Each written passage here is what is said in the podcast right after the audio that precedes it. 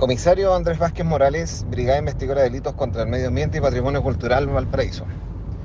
Efectivamente, Chile es un país que por su geografía tiene una rica biodiversidad, la que favorece el crecimiento de diversas especies y desarrollo de ecosistemas. En este sentido, los delitos medioambientales varían según la zona en la que se realicen. Sin embargo, existen algunos que pueden ser transversales, como es el abandono o maltrato animal, y la usurpación de aguas, que están presentes en casi todas las regiones del país.